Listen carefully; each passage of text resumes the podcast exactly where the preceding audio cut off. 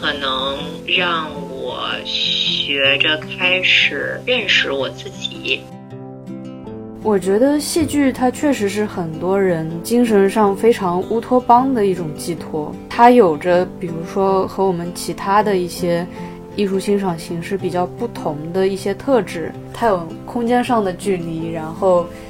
也有大家需要为它挤出时间，就是这一系列的舟车劳顿都是一种仪式，都是可能是大家对那种嗯远方的向往吧，我觉得。就总会被别人的，呃，就是可能是舞台上的某某一句台词，啊，或者是，啊，某些别人分享出来的金句吧，被击中到，说哦，原来原来这句话刚刚刚刚好呼应了我现在的这个情况或者状况，哦，那我可能会得到一些启发。这里是后浪剧场，我是小树。我们是后浪出版公司旗下的一档泛文艺播客，聊与艺术有关的一切，最终指向每个人的日常生活。咱们本期节目是一期反思戏剧与生活关系的节目。那本期节目是由满腹才气、自有底气的满腹才气花果气泡水赞助播出。花果缤纷，零糖、零能量、零脂肪，这种追求自然与健康的生活方式，以及追求内在才气与底气的表达方式，其实也一直是我们节目所重视的。所以，如果大家对这款花果口味的气泡水感兴趣的话，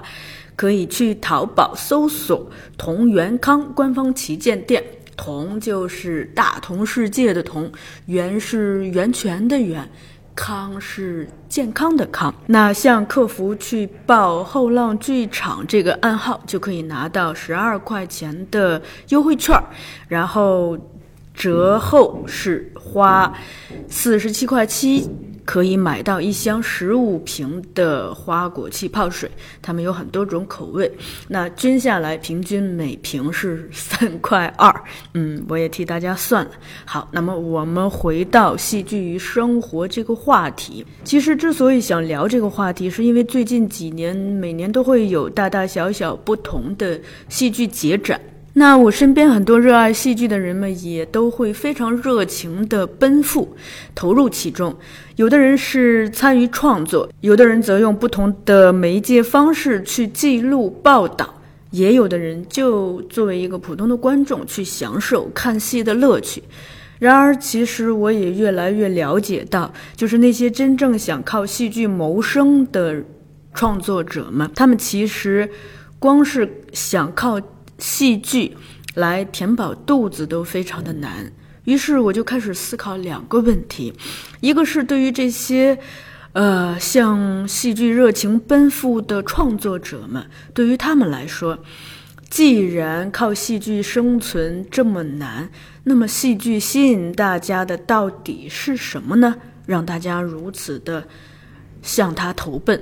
另一个是对于广大的观众来说，因为特别是那些每年会花大量时间、假期和积蓄在戏剧和戏剧节展上的观众来说，我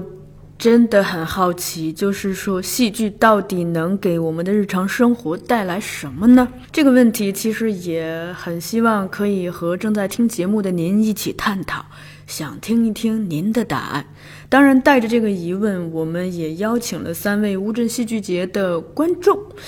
他们同时也是后浪剧场表演课的同学。嗯，我们就一起探讨了这个问题，当然也聊了他们对本届乌镇戏剧节的印象。那其中第一位分享的朋友是苗苗。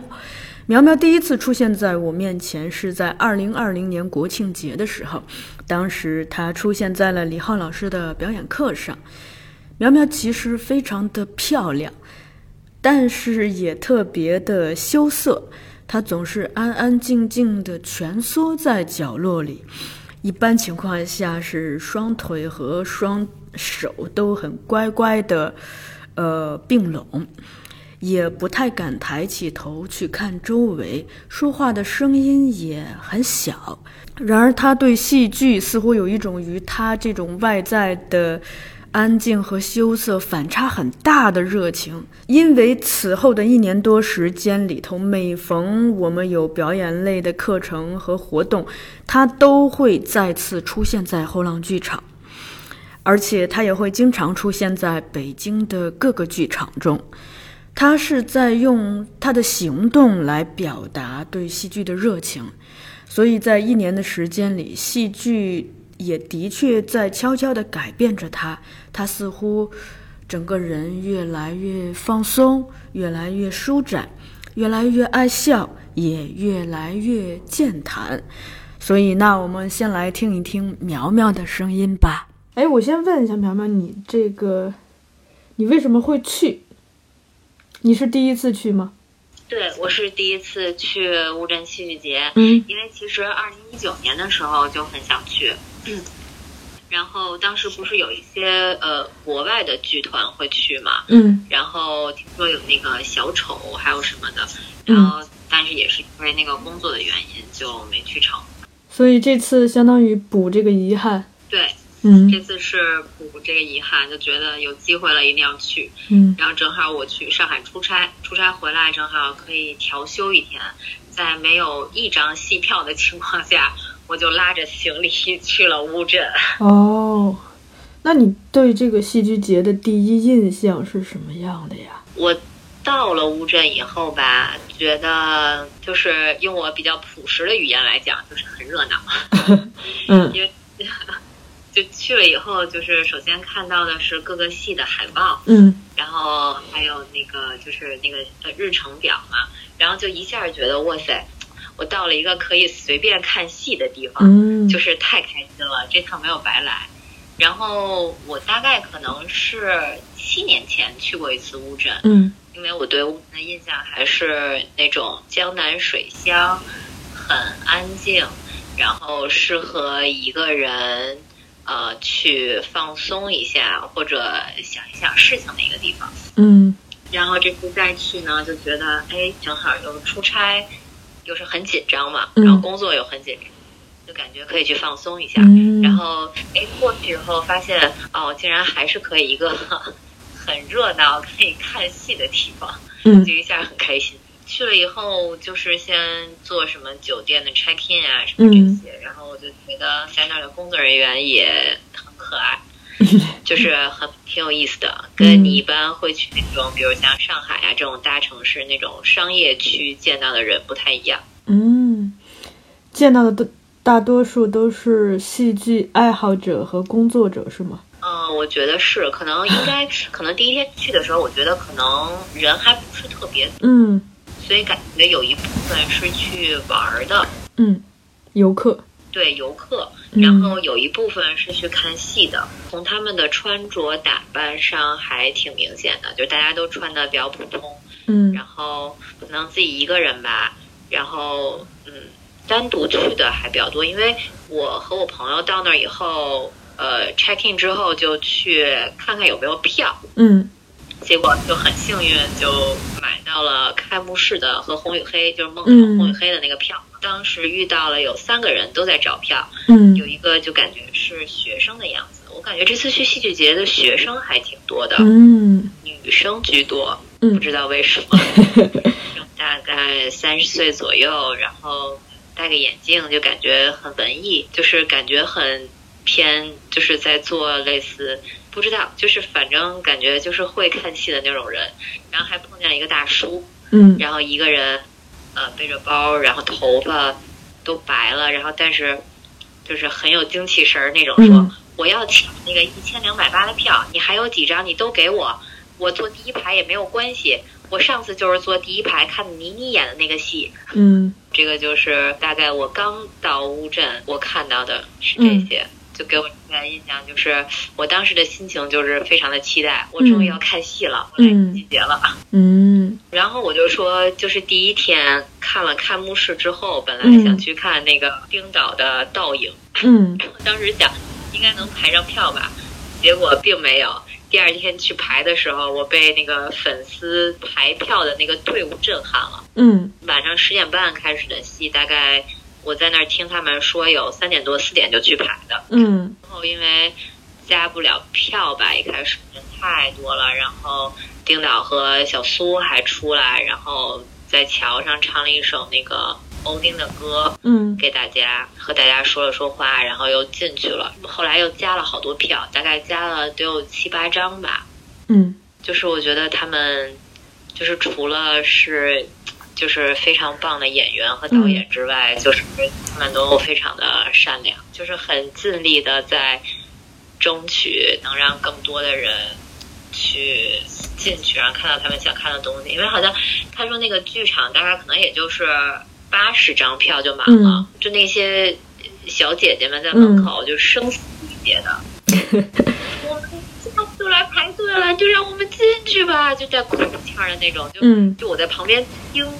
听到我汗毛都立起来了那种，然后都是下着雨，天气也不好，然后最后又加了几张进去了，然后我就觉得这个场景还是挺震撼。嗯，哎，那淼淼，其实我有一个问题很想听听你的答案，就是我最近一直在想，戏剧到底能给我们的生活带来什么呢？让你或者是你刚才描述的那些观众这么热情的大老远的跑。去乌镇，去在雨中排队，去声嘶力竭，去获得那一张入场券。其实就是说实话，嗯，就是我不太了解，就那些在雨中声嘶力竭的小姐姐们是怎么想的。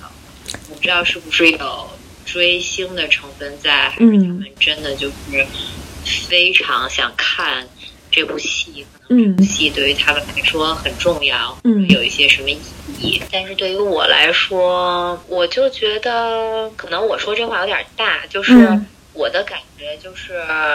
嗯，因为之前咱俩聊了好多，就你也大概知道我是怎么接触到呃话剧啊，或者接触到戏剧的这种。所以我就觉得，就是戏剧给我的生活带来了一道光吧。嗯，就是我可能在不断的通过话剧，然后看这些不同的作品、不同导演、不同演员的作品。嗯，它好像让我看到了很多。我自己在生活中忽略的东西，比如呢？比如情绪，嗯，特别是那些可能不是很好的情绪，对吧？所谓的负向的，对，嗯，就是可能在忙忙碌碌的工作和生活当中，为了让自己尽快的达成一个目标，又没有找到一个可能很高效、很好的办法，就是。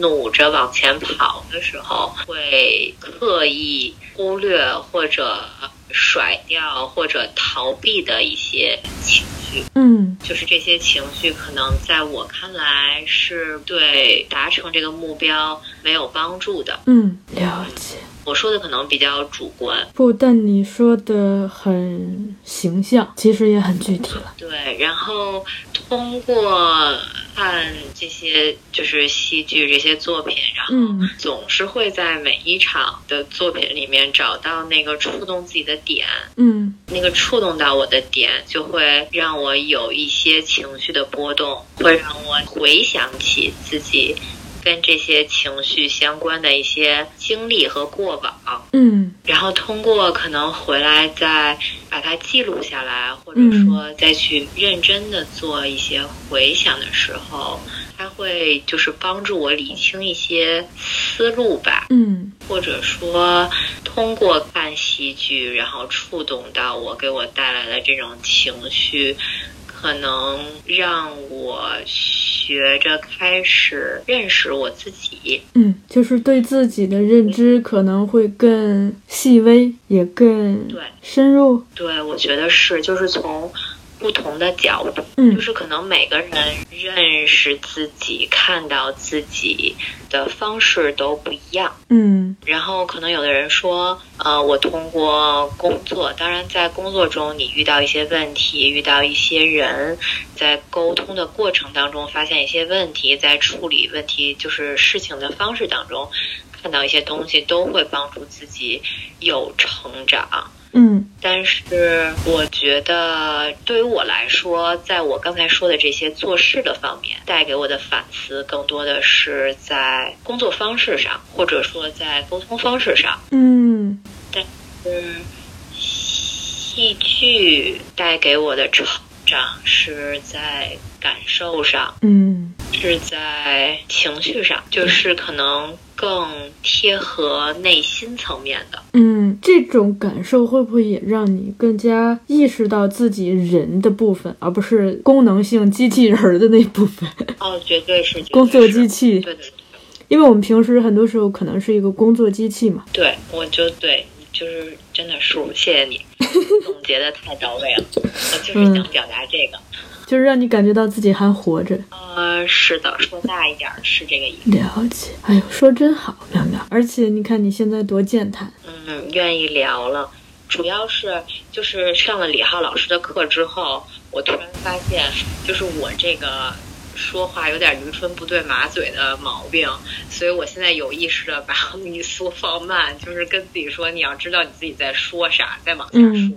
挺好的。嗯，真好老师太神奇了。所以这也是我最近在思考的事情，苗苗，就是因为我不是最近，呃，一个是去看望了好几个中学时候的朋友，另一个是那个咱们李浩老师的这个课程之后，我回了趟家。我每次回家会看望很多的朋友，也包括就是这种兄弟姐妹吧，比如说表兄弟、表姐妹、堂兄弟、堂姐妹的，就是我。我喜欢去看看他们，了解了解他们的生活。然后每次看完他们，我就在想一个事情，因为他们生活也都挺忙的，也都挺无奈的。每个人都有每个人的身不由己的地方，比如说被工作的这种剥夺和压制，呃，甚至是巨大的压力，工作上。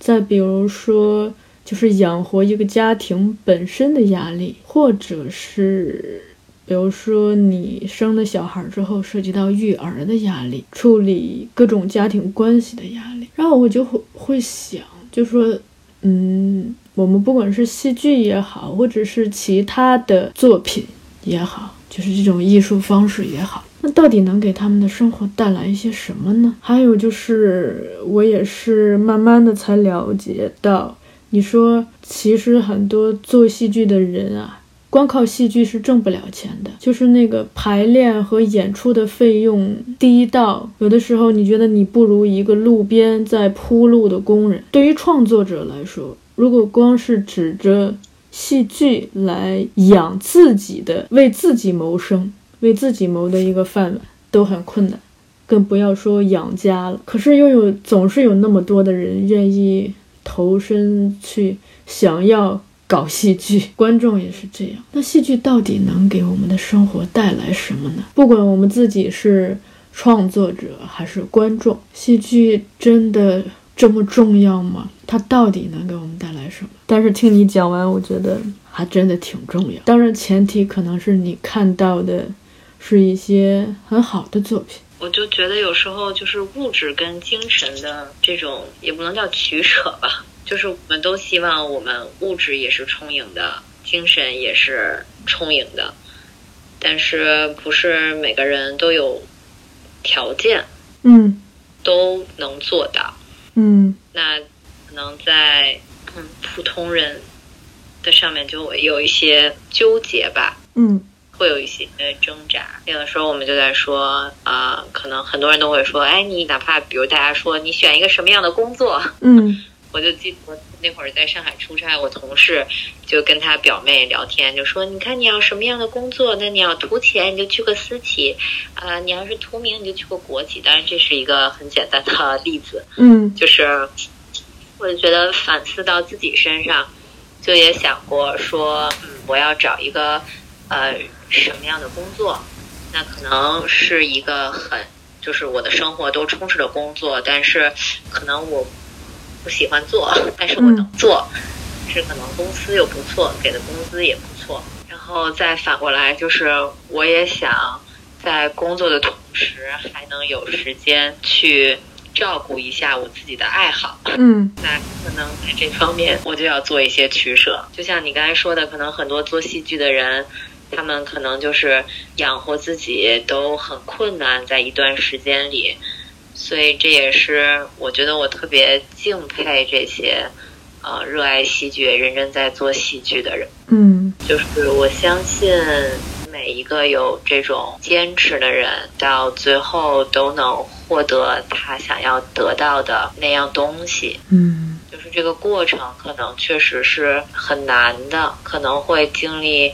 自我怀疑可能会经历孤独，或者可能会经历很多不能帮助自己坚持下去的情绪。嗯，但是我觉得，如果你热爱的话，或者如果你真的喜欢的话，或者如果你真的想明白它能给你的生活带来很多美好的话，那就坚持去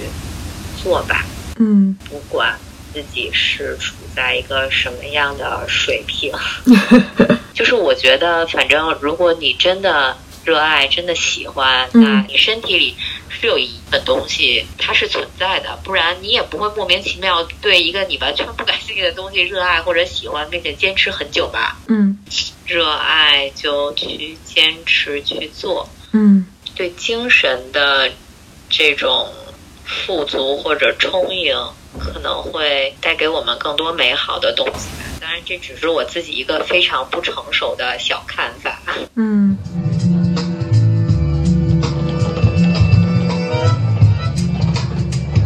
咱们今天的第二位观众是田曦，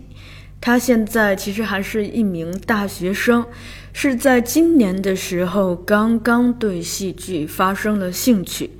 所以他先是在今年夏天的时候以志愿者的身份去参加了阿那亚戏剧节，然后这一次则是以一名普通观众的身份，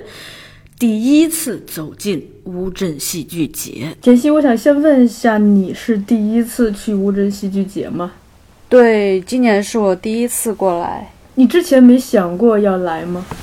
我之前因为我是今年年初才开始接触戏剧的，所以哦，呃，这是我来过的第二个戏剧节。我第一个是去的阿那亚。那当你走进这个戏剧节的场所里头，第一印象是什么样的呢？我会觉得它还是跟阿那亚挺不一样的。相对来说，它是一个整个笼罩在一起的那个。那个场所的封闭环境，对领域感特别强，因为都在同一个景区嘛。对，然后整体的氛围呢？你觉得？整体的氛围的话，我觉得它会比安那亚更传统一点儿，那种江南水乡的气质吧，就感觉是比阿那亚在气质上会更内向、更安静。哦，哎，那你在来之前会对它有一个大概的？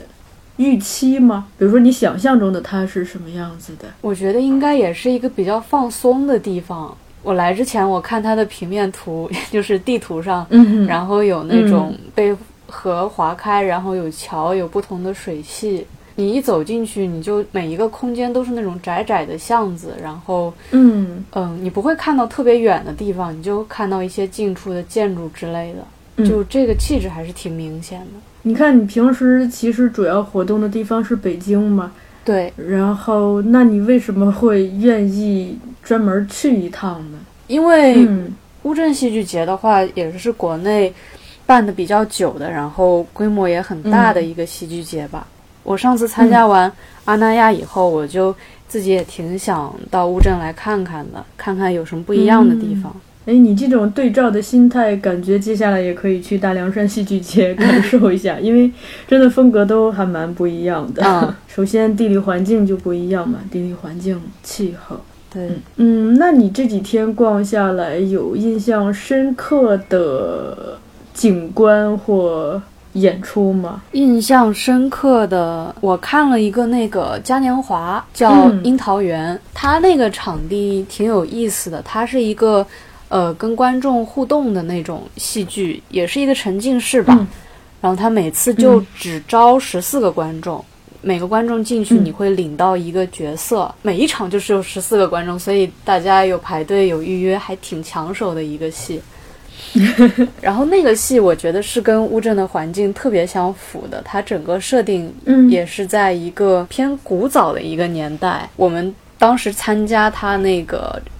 戏剧发生的场所，他就是挑了乌镇里面的一个建筑，然后把那个建筑里面。进行了一些布景上的划分，然后放了一些老家具啊之类的，观众就进去走到他们二楼的那个空间里面，就参与整场戏剧。整场下来是三个小时，就是还是一个挺不常规的那种嘉年华的规模。三个小时啊？对，比青年竞演和有有的那个戏剧都长了。哦，那拿到那个角色，知道怎么演吗？拿到那个角色，他会发给你相应的一个剧本儿。然后剧本你一打开，他会跟你说，就是你的身世是怎么样的，然后你你这一辈子有哪些经历，然后他大概会有一些关于你的阐述，然后到后面他会有一些比较像剧本朗读的桥段，然后你会拿到你的那份台词，然后大家就跟着几呃，一共有三个演员吧，里面是大家就跟着演员的引导，然后一起把这部戏给完成下去。诶，那。呃，就比如说乌镇戏剧节，它有很多的单元嘛，嗯，包括今年我看也弄了市集之类的，就有你比较喜欢的单元吗？相对还是更喜欢嘉年华一点儿，嗯，就是为啥呢？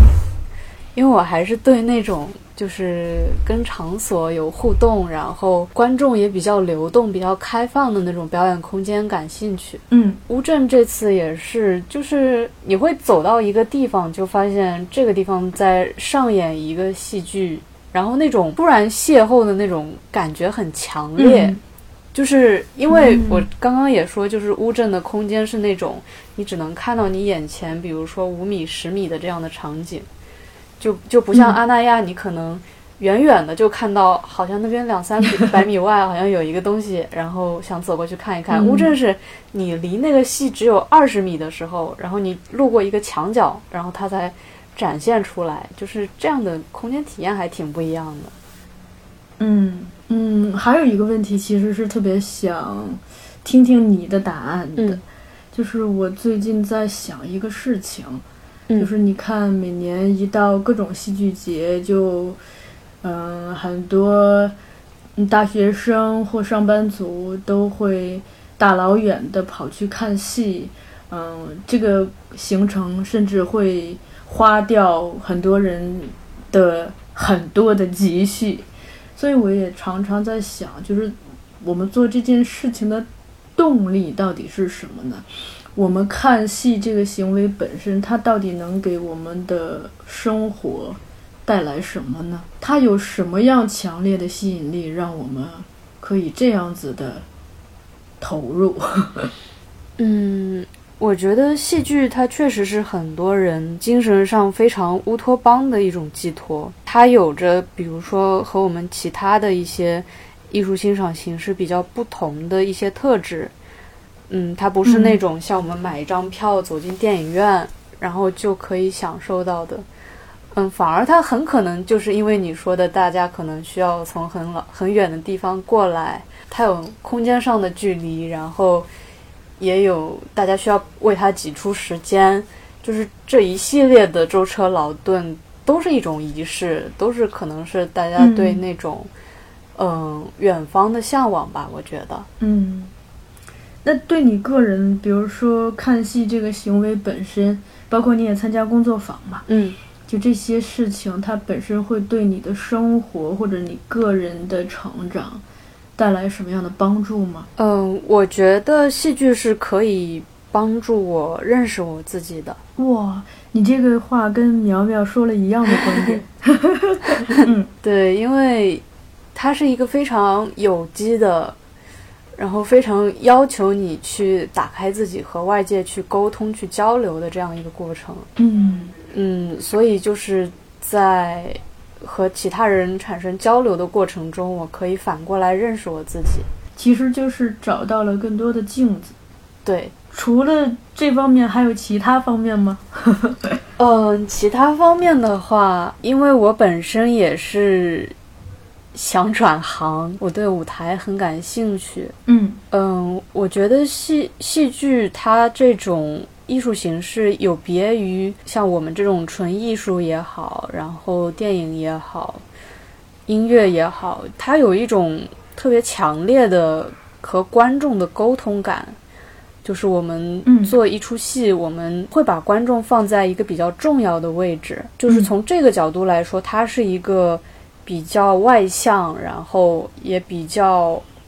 务实，可以这么说嘛？就是比较这样的一个戏剧门类哦，艺术门类。你打算在乌镇待到什么时候？待到明天。嗯，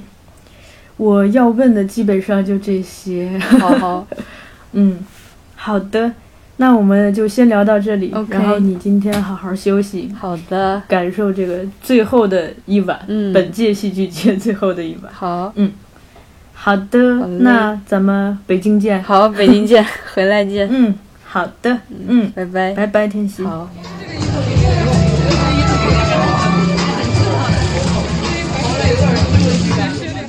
好的，我们接下来就是今天的最后一位观众，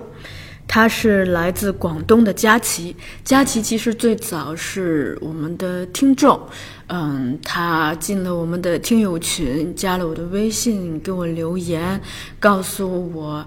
嗯，他在他的现在生活的地方就是广东佛山，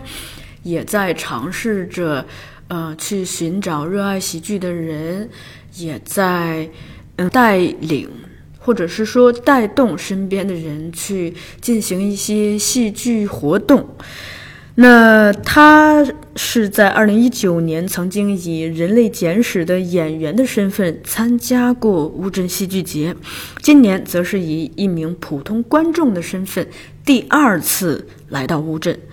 那今年他除了看戏，还有一个小小的私心，就是希望可以在乌镇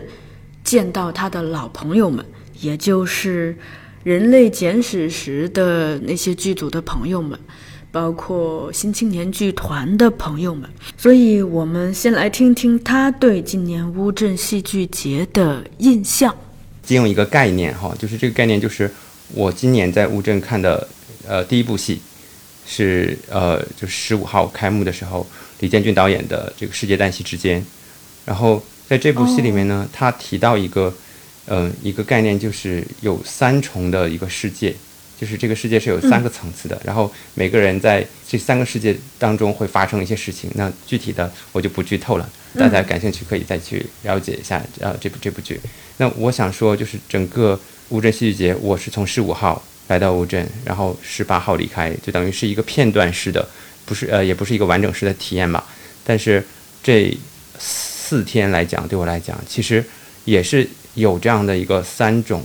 世界，在每一个世界里面会有这样的一些不同的感受，所以对我来讲，它是很复杂。我先说，就是这这这第一个世界是什么样的？就是是这是一个线上的一个世界。那在乌镇戏剧节来讲的话，如果大家去过乌镇戏剧节，或者是还想去去参与乌镇戏剧节的话，那可能了解乌镇戏剧节的第一个渠道就是在网上，然后包括呃你去订票、你去订酒店啊这些，他都要通过去网络去做。然后在这一时刻起，就是嗯，我我和乌镇戏剧节的连接就已经开始了。另外一个就是嗯，就是朋友圈里面的。戏剧节，如果我是一个没有去过乌镇的观众，然后我去看去过乌镇的朋友们发布的朋友圈，那依然还是一个很热闹、嗯，很有趣、很精彩的一个世界吧。它的真正精彩到什么地方，可能是真的是只有在现场体验过的伙伴们啊，才能就是不是用不单单是用照片去把它描述出来的、记录记录下来的。那还有一个就是在线上的一个感受，这个世界里的感受就是。大家在朋友圈里面的这个连接，就是当呃大家决定去这个乌镇之后，可能也是因为要去买票的缘故啊，或者是因为啊一些求助的缘故啊，然后我就多了一些联系，然后进入到了不同的这个啊就是微信上面的群，然后这些群里面大家都是有呃共同的计划或者有共同的需要啊，或者是被需要，然后大家去在群里面去。沟通啊，比如说有换票的朋友啊，然后还有可能有的朋友只抢到了青年竞演，然后他们会在群里面去去寻求帮助，看有没有朋友多一张票，然后带带大家入场啊。那像这样的连接，嗯，然后因为也因为这样的连接，然后后面我我也会分享，就是在现实生活中，然后又多了一份这样的一个连接，这是一个很奇妙的一个体验。然后，嗯，在线上的话，还有一个感受就是它很真实，这种真实就是比如说，嗯，在今天感觉大家会更。真实的，嗯，呃没有太多顾虑的在网络世界上面去分享呃大家的看戏的一些体验和感受，哪些是呃精彩的一些剧目，然后嗯大家会嗯给予一些很积极的评价，然后去分享。那这次有你印象深刻的演出或环节吗？有几个时刻吧，我我现在还是很难忘记哈，就是其中一个时刻就是呃我嗯。看了三场青年竞演，然后 D 组的时候这一场的时候，就是大家刚刚进场的时候，然后呃还在这个，因为 C 组刚结束嘛，然后 D 组的时候大家进来的时候，可能还在一个过渡的一个状态，然后这时候黄磊老师就走进来了。呃，当他一走进来的时候，然后马上大家就把目光都都聚集到他那边，然后场上那个气氛也不一样了。当时黄磊老师就说说啊，说就跟大家提到说，办完这个剧场呢，嗯。嗯，就是比较小，然后已经进场的朋友呢，我们就把这个呃空间再啊稍微挤一挤，座位再挤一挤，然后让因为门门外还有很多在排队的朋友，黄岩老师想让大家去呃挤一挤，然后空出一些更多的空位，让排队的朋友有机会进来。然后很奇妙的时刻就发生了，就是他这句话刚一说完，然后大家就顺着他那个方，顺着他在的那个方向，然后就一起挤挤挤挤挤。本来我是在。舞台的面对舞台的右侧的，然后这个空间一腾出来之后，我就马上靠近舞台的正中央了。然后我就看我身边就空出来，真的空出来很大的一片位置。然后接下来就是黄老师传统的观剧礼仪的这个介绍，然后又又又又又到了这个摔手机的环节，这是我上一年的时候的一个传说，然后今年的我亲眼见到了，亲眼目睹。对，嗯，现场观众也很配合，但他提到就是说，嗯，要要去呃手机要关机。关机的时候，然后台下的观众可能也知道，呃，有这个过程，然后就主动的就把手机拿出来，哎，用我的，用我的，可以感受到就是，呃，黄老师虽然整个过程没有说特别多的话，但是他因为他的存在，就让那个场场域和没有他在的时候的感受确实不一样。然后他有提到就是说，哦，呃，就是因为我们参加青青的演员很多都是第一次出现在这个舞台，然后这个舞台对他们来讲啊，可能。会很重要，所以我们的现场的一些反应也会影响到接下来呃演员们的表演，甚至会影响到他的一生。然后他有鼓励我们，就是说，当这个看戏的时候，呃，不要吝啬自己的掌声和笑声。如果你是真的感受到的话，你就去鼓掌，你就去笑。而且我听到一个细节，就是说，每年的这个戏剧长街宴，嗯嗯，他们也会亲自的和每一个剧组去。嗯，敬酒。呃，是的，我自己去到乌镇的话，其实也带着一个自己的一个呃小期待或者是私心，就是啊，我想在二零二一年的乌镇戏剧节上面见到嗯以前的呃朋友们，呃曾经在一一九年啊乌镇戏剧节出现的朋友们，包括呃以前的剧组的朋友们。今年的话，我是用一种特殊的方式去和大家见面的，就是我没有没有机会直接的。和大家面对面的聊天的那种方式见面，因为因为我去到的时候是开幕式的第一天，之前的这个剧组的伙伴们他们在准备就是接下来的的首演，大家整个的这个行程都特别忙，所以我是以观众的形式，当他们出现在舞台的时候，我是以观众的方式，然后在在观众席看到他们的演出，呃，看到之前的伙伴们在这个呃呃，我们说李建军导演的这部《世界旦夕之间》。是吧？每年有这么多人跑去乌镇戏剧节看戏，就我最近在思考一个问题，就是戏剧和戏剧节，它到底能给我们的日常生活带来什么呢？让大家如此的着迷。呃，我去的那两天是周六、周周六、周日，还是会有一些当地的旅游团去啊来到乌镇去旅游的。那他们可能对戏剧节。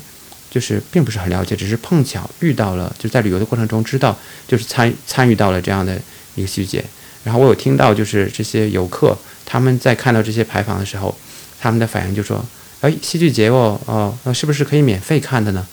哦，然后我就一下子这个，嗯，就是这个又被又被拉回到之前，嗯，这个戏剧新生活里面的一些片段，就是几位这个演员在做完戏之后邀请观众去看戏，然后大家对戏剧的这种。啊，不一样的认识，它的价值的不一样的认识，那一幕也在提醒我说，哦，这些改变还没有改变太多。很特殊的哈，就是我太太的手机里竟然收到了这个防欺诈短信的提醒，就是他会收到说，哦，近期呃由于乌镇戏剧节举办，然后可能有一些诈骗分子会利用诈骗形式，然后去通过这样的一个交易，然后进行诈骗，然后请大家在购票的时候提高警惕，这样子。这也是我在一九年的时候啊没有经历过的，然后我就会想到说，哦，原来因为我的工作会和就是这一部分有些关系，我就想到哦，有一有一有什么热点的话，就是这些想去谋取利益的人，他们就会一拥而上。但然后这一刻呢，我想哦，原来戏剧。戏剧节也也被这些人盯上了。那我们抛开戏剧节，就光说戏剧这件事情，看戏这件事儿，对你的日常生活有什么影响吗？它对我来讲的话，是可以专注的去不被打扰的，嗯，让我有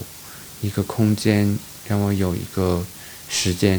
去思考，或者是嗯和导演在舞台上想呈现的这样的一个。主题去交流的这样的一种形式，其实，在在今年的呃乌镇戏剧节看的呃剧目里面，嗯，我不知道大家的感受哈，就是因为我是有一个经历，就是我本来不想去，然后因为有自己的一些事情，我我就决定出现在这里。然后我在看戏的过程中，就总会被或者是是和别人交流的过程中吧，就是不不单单是看戏，就总会被别人的呃，就是可能是舞台上的某某一句台词啊，或者是。啊，某一些别人分享出来的金句吧，被击中到，说哦，原来原来这句话刚刚刚刚好呼应了我现在的这个情况或者状况，哦，那我可能会得到一些启发。如果是在平时的工作当中，就呃，或者是这种平时的工作和生活当中，虽然我所在的城市生活节奏未必有一线城市那么快哈，但仍然也很难免的是按照这个模式，就是事情是一件接着一件来的，那我可能。我来不及处理完这件事情，我可能就要去，啊，去开始考虑下一步事情了。包括我自己的呃一些生活上的一些兴趣，也也会因为这样的一些没有办法专注的这样这种打扰，然后去去去去变得就是减弱衰减。那难得就是在剧场里面，嗯，有这样一个空间啊，我可以在这个短短的啊，也不其实也不短，呀一个小时到两个小时之间。啊，去不用想其他的事情，去专注去体验这一个小时在剧场里面我的时间，我的生命。有的时候这样的一个时刻，可以和就是在现场其他观众去分享的这这样的一个体验就和经历啊，就对我来讲是戏剧给带给我的最特殊的啊，也是最宝贵的一个礼物。